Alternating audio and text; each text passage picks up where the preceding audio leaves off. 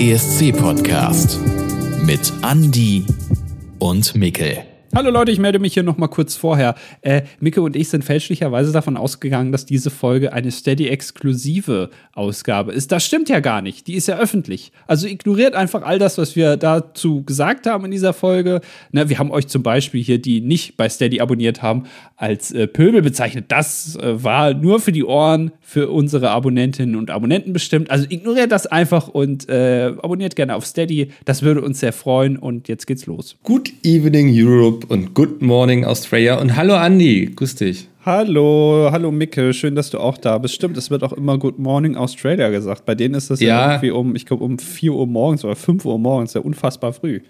Da ist der Mops müde morgens auf jeden Fall, wenn das ja, da läuft, ja. Das stimmt. Ja, ja, ähm, und hallo an alle, die das hier hören können. Wenn ihr das hören könnt, dann habt ihr beschlossen, mindestens 5 Euro im Monat hierfür auszugeben. Dafür vielen Dank. Das freut uns sehr. Das freut uns wirklich sehr, ja. Äh, also es ist jetzt der kleine Kreis mal wieder, der Steady-exklusive Kreis, den wir heute bequatschen. Aber vielleicht hört ihr das ja auch im Jahr 2026 und seid jetzt Teil der, ähm, wir haben schon eine eigene Partei gegründet mit den ganzen Mitgliedern, die wir haben, weil so viele es wurden. Und ihr hört euch das jetzt nachträglich. Ja. Also hallo, herzlich willkommen. Eine Partei, die gegründet wurde, um den deutschen ESC-Vorentscheid wieder groß zu machen. Genau, also wir, wir spinnen alles, auch das äh, Militärbudget, alles äh, um den ESC herum. Es muss sich alles dem ja. ESC fügen, ja. ja, ja. Ähm, Soweit sind wir noch nicht. Ich glaube, wir besprechen heute die Big Four, Schrägstrich Big Five. Richtig, genau, das habe ich vorbereitet. Ah, ein Glück, ja. Wäre auch lustig gewesen, wenn du gesagt hättest, nee, Mikkel, ich dachte, du wolltest heute was vorbereiten. Oh, das kann natürlich passieren, dass wir an einem Termin mal hier erscheinen und niemand hat irgendwas. Aber das würden ja. wir trotzdem irgendwie 30 Minuten füllen. Das kriegen wir hin. Ja, ich habe da auch keine Sorge. Ja. Nee, aber tatsächlich heute geht es um die Big Four bzw. Big Five. Das ist ein Wort, ähm, ein Name, der hier schon öfter mal, glaube ich, gefallen ist. Und der eine oder die andere hat sich dann wahrscheinlich gefragt, was ist denn das eigentlich genau und wie ist es dazu gekommen? Vielleicht wisst ihr auch, was das ist, aber ihr wisst gar nicht, wie es dazu gekommen ist. Und darüber soll der heutige Podcast gehen. Also, Mikkel, lehn dich zurück.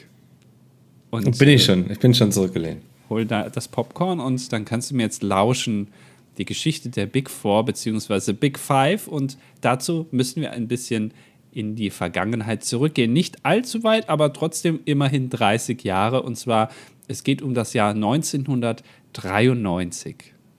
Und ähm, vor diesem Jahr war es immer so, wenn Länder beim ESC teilnehmen wollten, dann haben sie auch teilgenommen. Denn damals gab es noch keine Halbfinals und deswegen auch kein Finale. Also ein Finale kann es eigentlich nur deswegen geben, wenn es auch Halbfinals gibt. Aber wenn du damals gesagt hast, mit deinem Land hier auf deiner Öl Ölbohrinsel, wenn du Teil der EBU, dieser, dieser äh, Broadcasting Union, diesem, dieser Area bist und Teil deswegen ähm, des Einzugsbereichs sozusagen des ESC, das heißt, du darfst teilnehmen und du hast gesagt, du willst teilnehmen, dann hast du auch teilgenommen. Also da gab es keine Begrenzung. Ähm, du warst dann automatisch im Finale. Also, ich sag mal so, zum Glück haben wir damals nicht schon den Podcast gemacht. Das hätte uns ja hier viel Stoff und Content genommen, ne? das stimmt, ja. Ja. ja. Ähm, es gibt damals so immer so zwischen 20 und 25 Teilnehmerländer bei jedem ESC. Ähm, aber diese Praxis soll sich jetzt eben im Jahr 1993 ändern, denn wenige Jahre zuvor ist ja was passiert und zwar die Berliner Mauer ist gefallen und die Sowjetunion damals ist zerfallen in verschiedene Länder. Und damals hat man sich dann gedacht, es ist doch eine super Idee, wenn wir einen osteuropäischen Vorentscheid machen. Das gab es damals tatsächlich. Das klingt irgendwie oh, so ein bisschen, ja. also es ist gut gemeint, aber dann auch wieder so ausschließend, finde ich.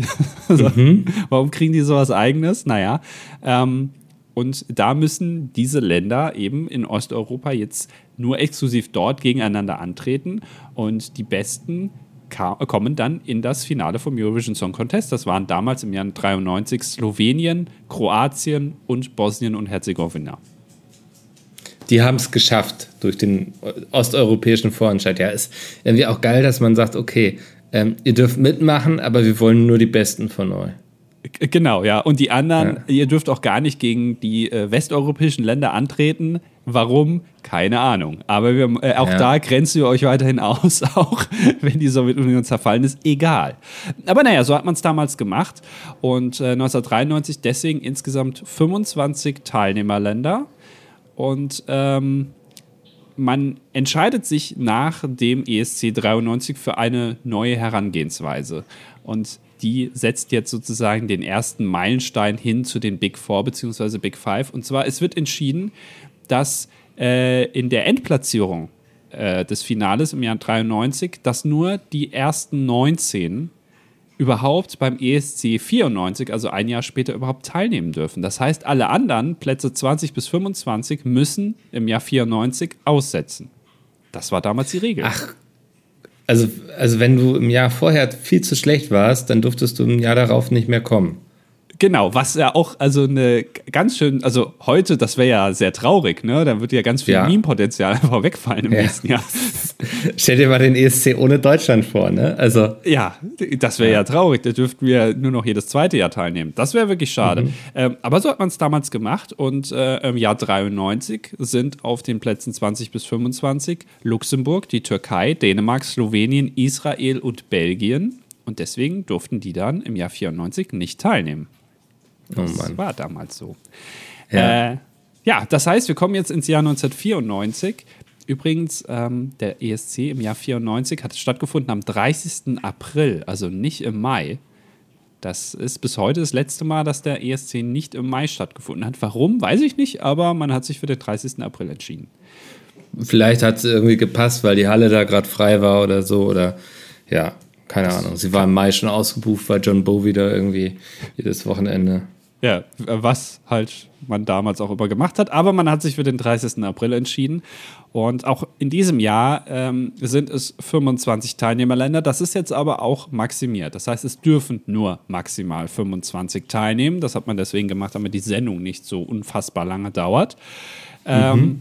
und von diesen Plätzen 1 bis 19 aus dem Jahr 93, also die, die auf jeden Fall mitmachen dürfen, setzt Italien freiwillig aus. Das heißt, es sind nur 18 Länder, die von 93 sozusagen rüberschwappen.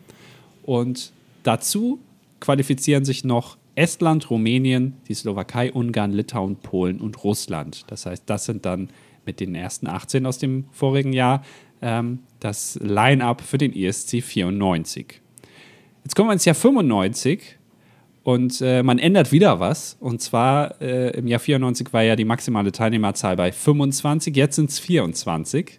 Frag mich nicht warum. Okay. Aber. Ja, da hat man gesagt, der letzte Act letztes Jahr, der war echt scheiße, den hätten wir gern. Also mit einem Act weniger wäre es geil gewesen. Ja, genau. Also ich ja. weiß auch nicht, äh, äh, gefühlt ist der ESC da in so einer Findungsphase, weil man sehr viel verändert, aber ganz ehrlich, das geht ja dann später auch noch so weiter, sobald es dann äh, an die ganze Geschichte kommt, wie sehr soll das Televoting Einfluss haben, weil wir sind ja hier noch in der Zeit, wo allein die Jury teilweise äh, bestimmt. Also je nachdem. Das ist ja da, hat sich viel geändert. Es ist eine Umbruchszeit beim Eurovision Song Contest. Ja. ja. Naja. Ähm, also 24 Teilnehmer maximal im Jahr 1995. Damit also die letzten sieben aus dem Jahr 94 fallen weg. Das sind Estland, Finnland, Litauen, Niederlande, Rumänien, die Schweiz und die Slowakei. Und jetzt passiert was, was schlecht ist. Denn im Jahr 95 ähm, was, äh, rate mal bitte, welches Land da auf den letzten Platz kommt? Deutschland. Es ist Deutschland. Wie bist du da ja. Keine Ahnung. Also meistens liegt man damit richtig gefühlt. So. Ja, man liegt damit ja. oft richtig. Und auch im Jahr 1995 stimmt das. Deutschland wird letzter mit dem Song Verliebt in dich von Stone und Stone. So hieß der Act. Und mhm. Das bedeutet jetzt, mit den aktuellen Regeln sieht das schlecht aus, denn die letzten sind ja automatisch im nächsten Jahr gesperrt. Und das sieht jetzt so aus, im Jahr 1996 nimmt Deutschland nicht beim Eurovision Song Contest teil. Und das wäre tatsächlich das allererste Mal in der Geschichte des ESCs, dass Deutschland nicht am ESC teilnimmt. Das gab es vorher noch nicht. Und ja, es kommt, wie es kommen muss. 1996 äh, bricht an und Deutschland geht davon aus, sie nehmen nicht am ESC teil. Und äh, dann gibt es aber eine Überraschung. Und zwar in diesem Jahr, 1996, wollen 30 Länder teilnehmen. Und deswegen wird das Qualifikationssystem der letzten Jahre, also die letztplatzierten Länder dürfen im darauffolgenden Jahr nicht teilnehmen, wird abgeschafft. Ja. Und jetzt sagt sich Deutschland natürlich, oh toll, jetzt haben wir ja wieder eine Möglichkeit, doch noch teilzunehmen. Also große Hoffnung in Deutschland. Mhm. Ähm, dazu kommt, dass Italien das letzte Mal in diesem Jahr beim ESC teilnimmt. Also Italien setzt danach, nach 96, viele Jahre aus. Bis zum Jahr 2011 machen die dann nicht mal beim ESC mit. Und ähm, ja, in Deutschland sagt man sich, naja gut, dann äh, machen wir halt einen Vorentscheid, weil wir dürfen ja teilnehmen. Ähm, und beim deutschen Vorentscheid mit 37,9 Prozent der, der Stimmen gewinnt, und du wirst ihn kennen, die Legende der Friseur Leon. ich glaube, ich kenne ihn nicht. Okay, ja, ist auch keine große Überraschung. Ich komme gleich äh, dazu, warum man ihn vielleicht nicht so kennt. Der Song heißt Planet of Blue. oh, doch, das. Ach, irgendwie ist er mir in meiner Recherche letztens für irgendwas begegnet. Planet of Blue sagt mir was. Okay, ja. Also ist ja. ein schöner Song. Ich weiß nicht, hast du dir den angehört und auch angesehen vor allem? Ja, ich, ich glaube tatsächlich, weil ich wissen wollte, ob der mit, äh, hieß, wie hieß der Song? Eiffel 52 oder so? Ah ja. Weiß nicht, ob, du dich, ja, ja, ob das irgendwie artverwandt ist oder so. ja, also es ist, ähm, es ist ein Dance-Hit, also es passt ja in ja. die 90er. Ähm, und also der der Song ist quasi komplett auf Deutsch, bis auf den Refrain. Der wird so schön getextet: Planet of Blue, I love you. Also da wurde alles rausgeholt, was geht. Und mhm. äh, auch visuell ist der Song toll. Also zumindest dieses Video, was auf YouTube hochgeladen ist. Da wurde wirklich alles auf, aus Movie Maker rausgeholt, was so geht. Äh, also ein, ein Effektfeuerwerk wie man es heutzutage nur noch bei so Präsentationen in der Schule sieht, wenn, wenn die Folien gewechselt werden. Da wird einfach aller, jeder Effekt mal ausprobiert. Und so ist dieser Song auch. Also könnt ihr euch gerne mal ansehen, aber auch anhören. Der Song, also er passt in die Zeit. Heutzutage wird so damit nicht mehr viel reißen, aber es passt auf jeden Fall ganz gut. Es hat mich ein bisschen an Alexander Markus erinnert. Auch oh, okay. Ist das, ist das ein Kompliment? I don't know. Also ja, grundsätzlich Alexander Markus, ich mag ihn sehr und ich schätze sehr sein künstlerisches Werk. Aber ich weiß nicht, ob sich jeder so gerne in die Nähe stellen lassen möchte. Weißt du, was ich meine? Ja, also wie du schon sagst, es ist eben Kunst. Und Kunst ist ja auch immer eine Interpretation des Rezipienten. Und ja, ich lasse es mal so stehen. Ähm, naja, also, also Deutschland auf jeden Fall. Leon tritt an für Deutschland mit dem Song Planet of Blue. Und die Regeländerung, also da dieses Qualifikationssystem jetzt weggefallen ist, muss es eine neue Regeländerung geben. Und äh, da kommt der ESC und sagt, es gibt jetzt eine interne Qualifikationsrunde unter allen Teilnehmerländern. Ausgeschlossen ist der Gastgeber, Norwegen ist das in diesem Jahr. Der ist auf jeden Fall mhm. schon gesetzt für das Finale. Alle anderen müssen sich sozusagen in einer internen Qualifikationsrunde erst für das Finale qualifizieren. Und das Ganze funktioniert so. Und auch hier wieder hat sich der ESC eine sehr, sehr einfache Regelung ausgedacht, die auch äh, sofort schlüssig ist. Und zwar in jedem Land, auch in Norwegen, also alle Länder, die teilnehmen wollen, muss eine achtköpfige Jury gebildet werden. Und diese Jury muss ich jetzt jeden Teilnehmersong dreimal anschauen und anhören. ja, das ist ein langer Tag. Das ist ja auf dem Folterstuhl. ja, also quasi ein dreifacher ESC hintereinander. Dann muss jeder dieser Jurymitglieder in jedem Land äh, seinem Lieblingssong zwölf Punkte geben, dem zweitliebsten zehn, dem drittliebsten acht und so weiter bis dem zehntliebsten Song, der kriegt dann nur noch einen Punkt. Dann nimmt man diese Votings von allen acht Personen zusammen, erstellt daraus eine Liste, also dann entsteht auf Platz 1, Platz 2 mit den meisten Punkten jeweils. Und dann annulliert man diese Punkte wieder und gibt dann dem ersten sozusagen zwölf Punkte, dem zweiten zehn, dem dritten acht, dem vierten sieben mhm. und so weiter bis zum zehnten. Der kriegt dann nur noch einen Punkt. Jedes Land macht das, das teilnehmen will. Und diese Punkte werden dann am Ende auch wieder aufaddiert. Und dann ergibt sich ein finales, finales Ranking. Und davon äh, fallen eben ein paar hinten über, die leider nicht am ESC teilnehmen können. Und naja, es kommt, wie es kommen muss. Deutschland fliegt raus. also Deutschland ist nicht unter den Top 25, sondern ist da eher im hinteren Bereich angesiedelt und Deutschland jetzt auch offiziell die zweite Chance. Deutschland hat sie nicht genutzt. Sie fliegen jetzt ein zweites Mal quasi vom ESC 1996 raus. Mhm. Jetzt ist das natürlich blöd und äh, die ARD ist jetzt super sauer.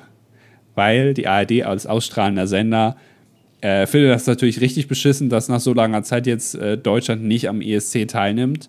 Und sie machen auch direkt also Nägel mit Köpfen und äh, sie ziehen daraus auch Konsequenz. Denn der ESC wird 1996 in Deutschland nicht in der ARD ausgestrahlt, sondern die ARD sagt, nö, das soll jetzt schön mal hier äh, ein Spartenprogramm machen. Und äh, der NDR darf den ESC ausstrahlen. Ja, oh, Deutschland ist einfach so ein richtig schlechter Verlierer, oder? Also wirklich ja. so richtig. Es, es ähm, geht noch weiter. Also, das war nicht die mhm. einzige Maßnahme, die oh sie ja. gemacht haben. Ähm, es wird auch noch nicht mal live ausgestrahlt. Nein. Denn, also der NDR zeigt da wahrscheinlich lieber irgendwie einen Tatort oder sowas oder irgendwie Notruf Hafenkante zu dieser Neues Uhrzeit. Neues aus Bittenwader. Ja. genau. Und sie sagen, naja gut, der ESC, dann kommt er halt nicht um 21 Uhr, sondern er kann irgendwie am Programmrand mitten in der Nacht dann aufgezeichnet, zeitversetzt laufen. Ja, mhm. also das ist auch. Und ähm, äh, zusätzlich holt man noch jemand neuen dazu, der kommentieren soll, und zwar Ulf Ansorge. Und ich weiß nicht, ob er vorher gebrieft wurde oder ob er sich das selber ausgedacht hat. Das kam auf jeden Fall sehr, sehr scheiße an, dass er das kommentiert.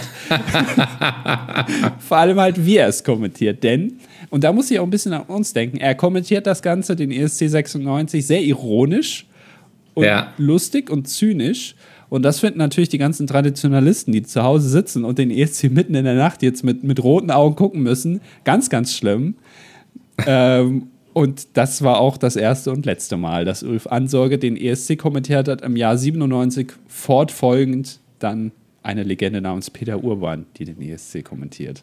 Deswegen können wir uns wahrscheinlich keine Hoffnung machen, dass wir mal den ESC moderieren dürfen, weil sie sagen, nee, das haben sie schon damals mit dem Ulf versucht, das hat nicht funktioniert. Genau, das, da ja. musste ich auch also so ein bisschen meine Träume zerplatzt, als ich das gelesen habe. Naja.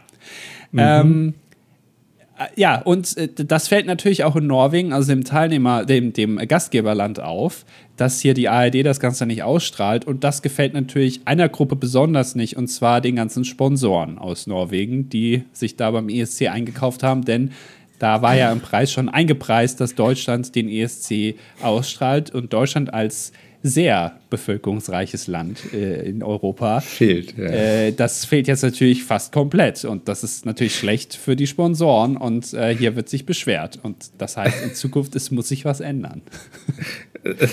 Ich muss sagen, mal, du hörst es vielleicht nicht, aber Oscar ist hier schon wieder am Eskalieren. Echt? Ah, ich habe es gerade gehört. Ist er, ist er gerade ja. gebremst? Das hat, so, hat sich angehört, als hätte er sehr stark gebremst. nee, der hat sich irgendwie verschluckt und jetzt versucht er das die ganze Zeit aus der Speiseröhre zu bekommen. Und Na, das ist doch eine schöne Hintergrund, äh, äh, Hintergrundmusik hier zu meiner Erklärung. Also er, er klang quasi wie die Sponsoren, als die gemerkt haben, dass Deutschland nicht zuguckt. Exakt. So klangen die auch damals in Norwegen, ja. Äh, übrigens genau. äh, fand ich auch interessant, der ESC 96 gilt wohl als relativ schwacher Eurovision Song Contest, so in der Geschichte. Also da waren alle Teilnehmer-Acts wohl nicht krass äh, gut. Äh, und man sagt auch heute, dass äh, der Song von Leon Planet of Blue eigentlich zu Unrecht nicht ins Finale kam. Das war also für viele wohl auch einer der besseren in diesem Teilnehmerfeld, aber er wurde eben von den Juries nicht für, den, für die Endrunde zugelassen. Das ist ganz spannend, dass es egal, welches YouTube-Video du dir zum ESC anguckst, also von irgendwie vergangenen Auftritten, da steht dann immer, Land XY wurde um seinen Sieg beraubt. Also ja, das ist wirklich, ja. also das ist, finde ich sehr interessant. Ne? Also du findest für alles Fans auf jeden Fall. Das stimmt. Also auch unter dem Video steht, ähm, es wäre, wir hätten gewonnen, wäre nicht so ein korruptes System dahinter gewesen. Also es, auch hier wird wieder gleich eine Verschwörung gewittert beim ESC 96, ist auch ein bisschen lächerlich, aber gut. Ähm, aber vielleicht hätten wir einen besseren Platz gemacht als den letzten beim ESC. Wer weiß, aber also wir werden es nie wieder herausfinden, denn diese Geschichte ist ja schon geschrieben. Gewinner übrigens im Jahr 96, The Voice von Aimea Quinn für erneut Irland. Also Irland hat da auf jeden Fall einen Run in den äh, 90ern, gewinnen da sehr, sehr oft mhm. auch im Jahr 96. Also es muss sich was ändern, das darf nicht nochmal passieren und das ist auch eine, ja, eine finanzielle Entscheidung sozusagen, die der, äh, die IBU da treffen muss, weil das darf nicht nochmal passieren, dass so ein bevölkerungsreiches Land nicht teilnimmt, die auch noch so viel Geld geben. Und deswegen 1997 wird dann die Big Four gegründet. Damals noch Big Four, nicht Big Five, also die größten vier Länder, die teilnehmen, bevölkerungsreichste Länder, aber auch große Geldgeber. Das ist neben Deutschland eben Spanien, Großbritannien und Frankreich.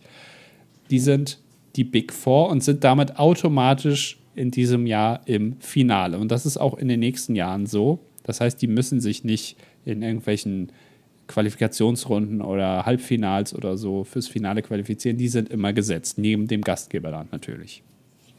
Ja. Ähm, Im Jahr 1997 dann also der, das Comeback für Deutschland beim Eurovision Song Contest und es ist ein voller Erfolg, denn Ralf Siegel, The Man, The oh. Myth, The Legend, ja. komponiert wieder einen Song, der heißt Zeit von Bianca Schomburg. Das ist übrigens später dann eine Gesangstrainerin bei Deutschland sucht den Superstar. Und Man findet sie alle irgendwo wieder, ne? Ja, also. ja, ja, es ist so ein kleiner Kreis irgendwie scheinbar. Und naja, was soll ich sagen? Also es erklärt vielleicht dann auch ein bisschen, warum manche bei DSDS dann so geht, so sind, denn der Song kommt auf Platz 18. Immerhin. Ja, immerhin. Es ist keine zwei vorne. Nee. ja. Ähm, und so geht das die nächsten Jahre weiter. Also diese Big Four sind immer automatisch gesetzt fürs Finale und das läuft so weiter bis zum Jahr 2011. Wir erinnern uns daran, der, äh, das Vorjahr hat Lena gewonnen mit Satellite. Also in diesem Jahr 2011 sind wir in Düsseldorf in Deutschland und da kommt ein alter Bekannter wieder. Ich hatte ja schon gesagt, 1996 war das letzte Mal, dass Italien beim ESC teilnimmt und 2011 kommen sie zurück das erste Mal, dass Italien wieder teilnimmt. Und da auch Italien ein Land mit vielen Einwohnerinnen und Einwohnern ist, wird Italien Teil der jetzt Big Five. Also kommt dazu, ah. ist automatisch dann auch immer fürs Finale gesetzt. Es ändert sich also nichts. Es kommt nur Italien dazu. Und äh, Italien wird in diesem Jahr sogar Zweiter, im Jahr 2011. Ja, das ist so ein bisschen die Geschichte hinter den Big Five beziehungsweise Big Four, warum es die überhaupt gibt. Ähm, es gibt aber etwas, was ich noch auf jeden Fall erwähnen will, und das ist ähm, eine Beobachtung, die man machen kann, wenn man sich diese fünf Länder, also Deutschland, Spanien, Großbritannien, Frankreich und Italien anschaut. Es fällt auf, dass diese Big Five Länder oder damals noch Big Four jetzt vielleicht nicht immer die beste Platzierung machen im Finale. Ähm, und auch hier nochmal ein kleiner Rückblick. Also das beste Land von den fünf ist auf jeden Fall Italien. Wie gesagt, also mhm. 2011 zum ersten Mal wieder teilgenommen. Da werden sie direkt Zweiter. Ähm, dann natürlich der erste Platz 2021 mit Maneskin.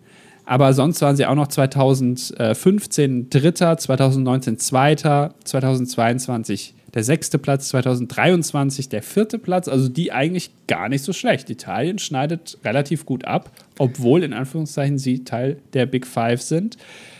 Bei den anderen Ländern sieht das aber so geht so aus. Also Deutschland brauchen wir nicht drüber reden. Also natürlich hatten wir Lena mit dem ersten Platz und, und Roman Lob und ähm, Michael Schulte, die ein ganz gutes. Ey, Roman Lob, jedes Mal muss ich nachdenken, wer das nochmal war.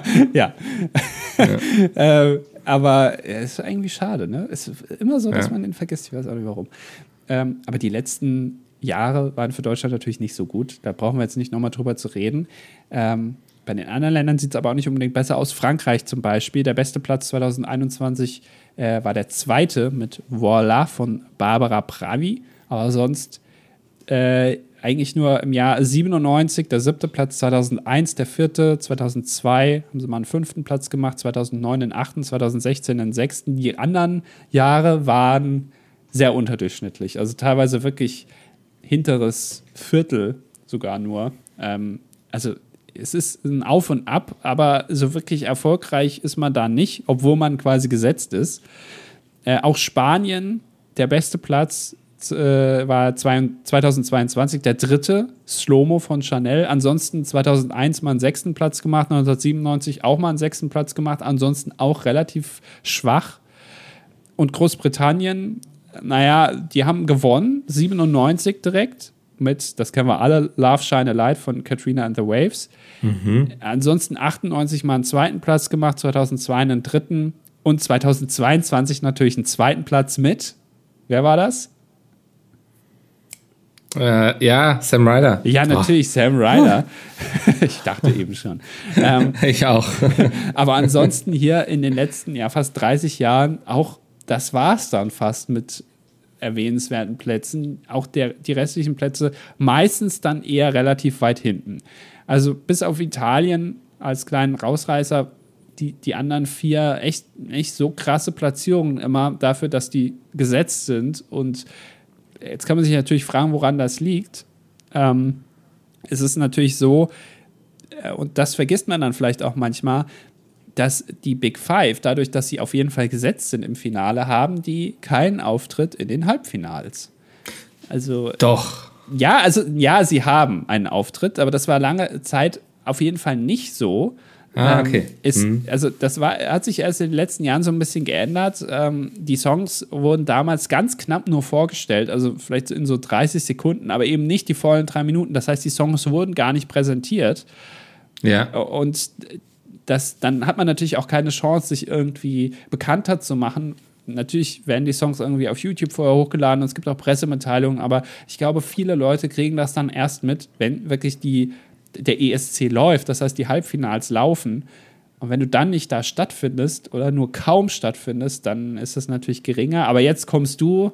Was hat sich geändert?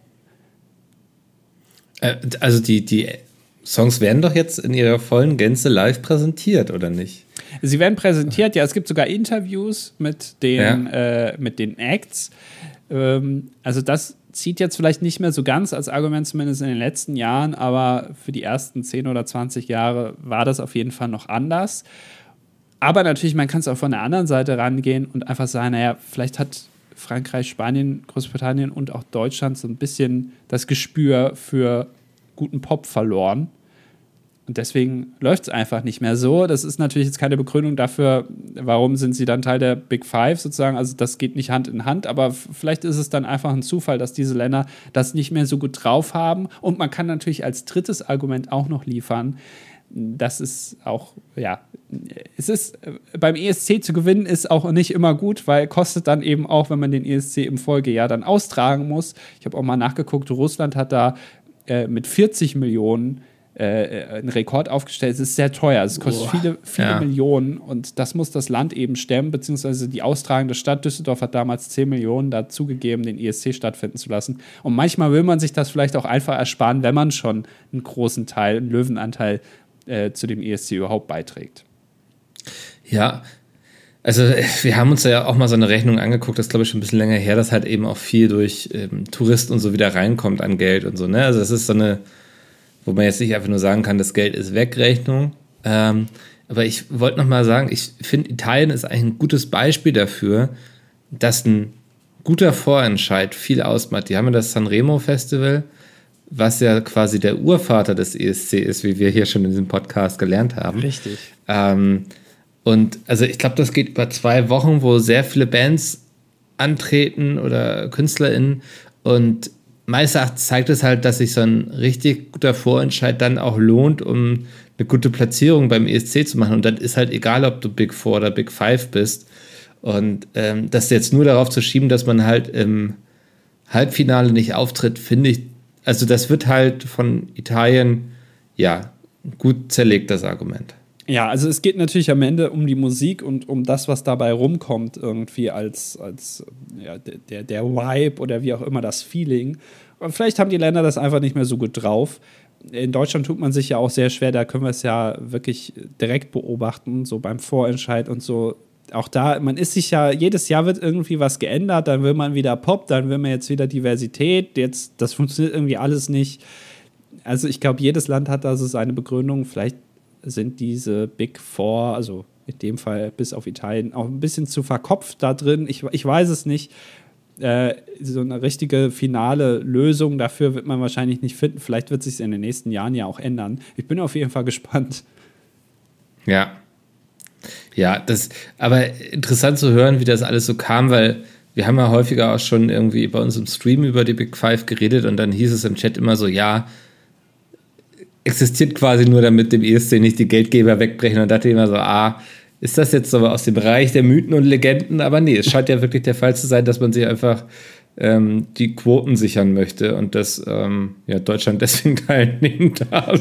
irgendwie auch eine traurige Erkenntnis. Uns lässt man mitspielen, weil wir diejenigen mit den großen Geldtaschen sind. Naja. Es ist doch aber auch interessant, dass das alles auch gerade wegen Deutschland überhaupt erst ähm, ja. Äh, quasi äh, eingeführt wurde, weil Deutschland damals auch einfach scheiße war.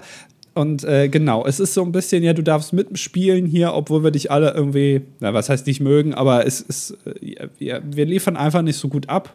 Und das scheinbar seit fast 30 Jahren. Ähm, und das ist doch irgendwie, es ist schade auf der einen Seite, auf der anderen Seite passt es aber auch wieder, weil der ESC am Ende ist das natürlich auch eine kommerzielle Veranstaltung. Da wollen Sponsoren gesehen werden. Und ähm, ja, man, man hat ja. natürlich auch viel mehr davon, wenn das ein Quotenerfolg ist, weil dann braucht man es nach drei Jahren vielleicht auch gar nicht mehr machen, wenn das keiner mehr guckt. Also im Grunde als Fazit, ähm, Deutschland ist quasi wie das Kind, was man früher immer nur eingeladen hat, weil es immer das Kind mit dem coolsten, neuesten Spielzeug war. Exakt. ja. ja. okay. Das schließt es doch sehr schön, ja. Äh, ja, oh, das äh, waren die Big Four, beziehungsweise die Big Five. Das heißt, wenn ihr jetzt in Zukunft gefragt werdet, äh, was hat es eigentlich damit auf sich, dann wisst ihr jetzt die Antwort. Ja, sehr schön. Wieder was gelernt, wieder ein bisschen klüger. Jetzt können wir wieder alle am Esstisch daheim angeben, ähm, mit unserem Smalltalk-Wissen glänzen.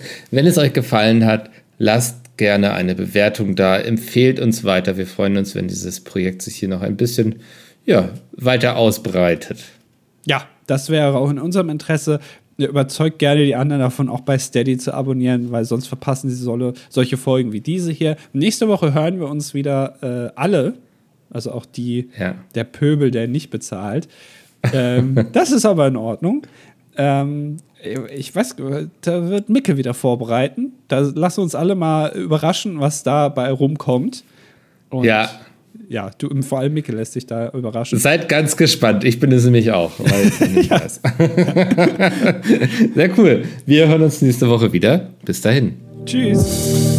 Das war 12 Points, der ESC-Podcast mit Andy und Mikkel. Du möchtest eine weitere exklusive Folge oder die exklusive Playlist mit Songs aus der Welt des ESC? Unterstütze uns jetzt auf Steady.